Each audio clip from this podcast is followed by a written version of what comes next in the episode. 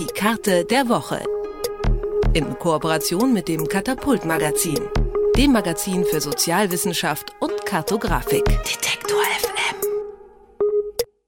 Autokraten nutzen moderne Technologien, um ihre Bürger zu überwachen. Und diese Technologie bekommen sie von europäischen Unternehmen, zahlreiche auch aus Deutschland. Und obwohl bekannt ist, dass mit dieser Technologie Menschenrechte verletzt werden, wird weiter geliefert. Damit beschäftigt sich unsere Karte der Woche und darüber spreche ich mit Sebastian Haupt vom Katapult Magazin. Hallo Sebastian. Moin Helena. Sebastian, vielleicht kannst du noch mal darstellen, wer liefert genau hier an wen? Ja, dazu muss man zunächst vielleicht sagen, dass ich äh, das Wissen, was wir dazu haben äh, und auch haben können, auf ganz viele Recherchen beruft, äh, von Journalisten, aber auch von Initiativen. Das heißt, auch wenn ich das jetzt schildere, ähm, gibt es natürlich eine, ganz, einen ganz großen Dunkelbereich. Aber wir wissen, dass zahlreiche europäische Firmen und darunter auch deutsche Firmen beispielsweise an Länder liefern wie den Oman, Pakistan, Russland, Saudi-Arabien, die Türkei, Turkmenistan, die Vereinigten Arabischen Emirate. Ähm, das sind nur einige der Länder. Also es ist eine zahlreiche, zahlreiche Menge einfach an unterschiedlichen Ländern mit unterschiedlichen ähm, demokratischen oder auch autokratischen Verfassungen. Das heißt, ähm, das haben auch wieder nur Recherchen ergeben, ähm, unter anderem der ARD und der Zeit und zahlreichen ähm, internationalen Medien, dass ein Großteil der Lieferungen, die auch genehmigt werden von den jeweiligen Behörden, ein Großteil davon geht in Länder, die unfrei sind oder teilweise frei sind, also etwa ein Drittel beispielsweise an äh, Länder, die klar Diktaturen sind. Das heißt, europäische Länder, auch Deutschland, kooperieren also mit autokratischen Machthabern. Wofür genau wird diese Technologie dann genutzt in den Ländern? Es gibt äh, mit Sicherheit ein legitimes Interesse, sage ich mal, ähm, an digitalen Lösungen, etwa auch ähm, IT-basierte Kriminalität, Prävention. Das ist mit Sicherheit ein Bereich, für die das genutzt werden kann, diese Software. Auf der anderen Seite wissen wir aber sicher aus verschiedenen Fällen, beispielsweise in Saudi-Arabien, in Ägypten oder im Bahrain, dass mithilfe dieser IT äh, eben auch die Opposition überwacht wird, dass Journalisten versucht werden, ausfindig äh, zu machen, zu überwachen. Ähm, das geht halt dann bis hin zu Inhaftierungen und Folter. Und jetzt gibt es ja sogar schon Berichte darüber, also die EU weiß schon, dass mit dieser Software Menschenrechte verletzt werden. Und trotzdem wird es noch weitergemacht? Ja, vielleicht äh, muss man dazu sagen, dass natürlich die EU ähm, und Europa generell hier in einem kleinen Konflikt einfach auch stecken. Einerseits mit seinen eigenen Werten und andererseits ökonomischen Interessen.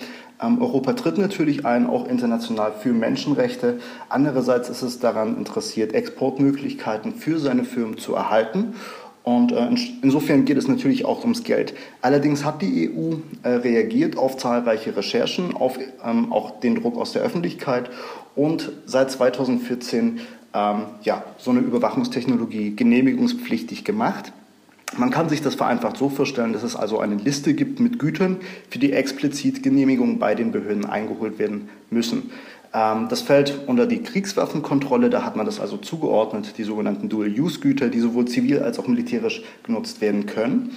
Jetzt ist die Frage, reicht diese Form von Regelung? Und da hast du schon äh, gesagt, es wird weiter gemacht. Und das ist auch im Prinzip das, was Studien, die von der EU in Auftrag gegeben wurden, ähm, analog zu ganz vielen Zivilgesellschaften sagen, nein, das reicht nicht. Äh, es sind zahlreiche ähm, weitere Fälle bekannt geworden, in denen also ähm, Überwachungstechnologie ähm, exportiert und auch eben ähm, zur Überwachung von beispielsweise Journalisten genutzt wurde. Das heißt, die bisherigen Regelungen reichen schlicht und ergreifend nicht aus. Deutschland macht ja jetzt von diesen Exporteuren ähm, Platz drei aus, schreibt ihr. Mhm. Wie, wie sieht das hier aus mit Regulierung? Die scheinen ja offensichtlich auch nicht auszureichen. Deutschland richtet sich dort nach gesamteuropäischen Regeln. Es gibt hier also, ähm, wie gesagt, eine Liste, den sogenannten Annex 1 der Dual-Use-Güterverordnung. Äh, und dafür sind ähm, für den Export von Waffen, aber eben auch dieser Spähtechnologie ähm, einerseits der Bundessicherheitsrat äh, zuständig, vor allem aber entsprechend die Ministerien und Ressorts oder das Bundesamt für Wirtschafts- und Ausfuhrkontrolle. Je nachdem, welchen genauen Produktfall wir hier besprechen, äh, sind da also unterschiedliche ähm, Stellen für verantwortlich. Und Deutschland ist also insofern Teil ähm, der EU-weiten Kontrollen, die national durchgeführt werden, aber die Regularien selbst werden vor allem europäisch vorgegeben. Und hier ist Europa auch nicht ähm, ja, im Prinzip der einzige Akteur, sondern Exporte von Waffen und deren Kontrolle, und dazu zählen ja wie gesagt auch die ähm, Spähtechnologie, werden mit ganz vielen weiteren Staaten abgestimmt, beispielsweise den USA, beispielsweise Russland, äh, mit denen es also gemeinsame Vereinbarungen gibt.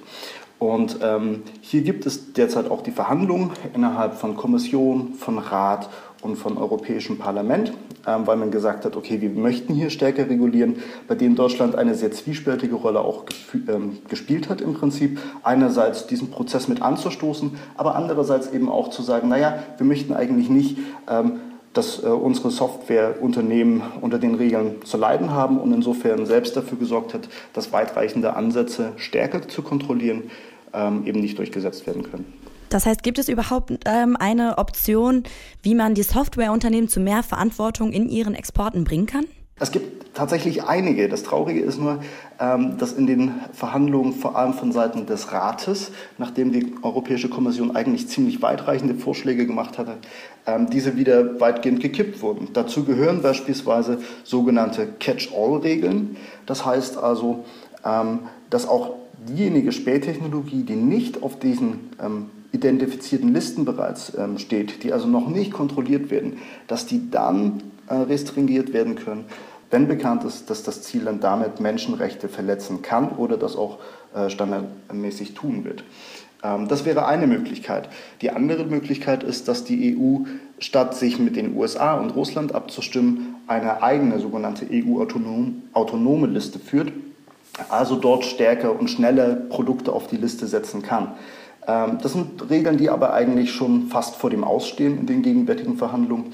Ähm, und insofern ist man immer wieder darauf angewiesen, dass zivilgesellschaftliche Initiativen hier überhaupt erst Licht ins Dunkel bringen. Das heißt, dass die recherchieren, dass sie herausfinden, wo gibt es überhaupt welche Deals und insofern öffentlichen Druck erzeugen äh, und insofern ja, den Gesetzgeber zwingen dazu, auf diesen öffentlichen Druck ähm, zu reagieren. Das sagt Sebastian Haupt vom Katapult-Magazin.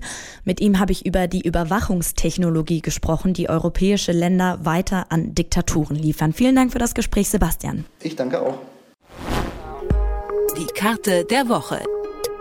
In Kooperation mit dem Katapult Magazin, dem Magazin für Sozialwissenschaft und Kartografik.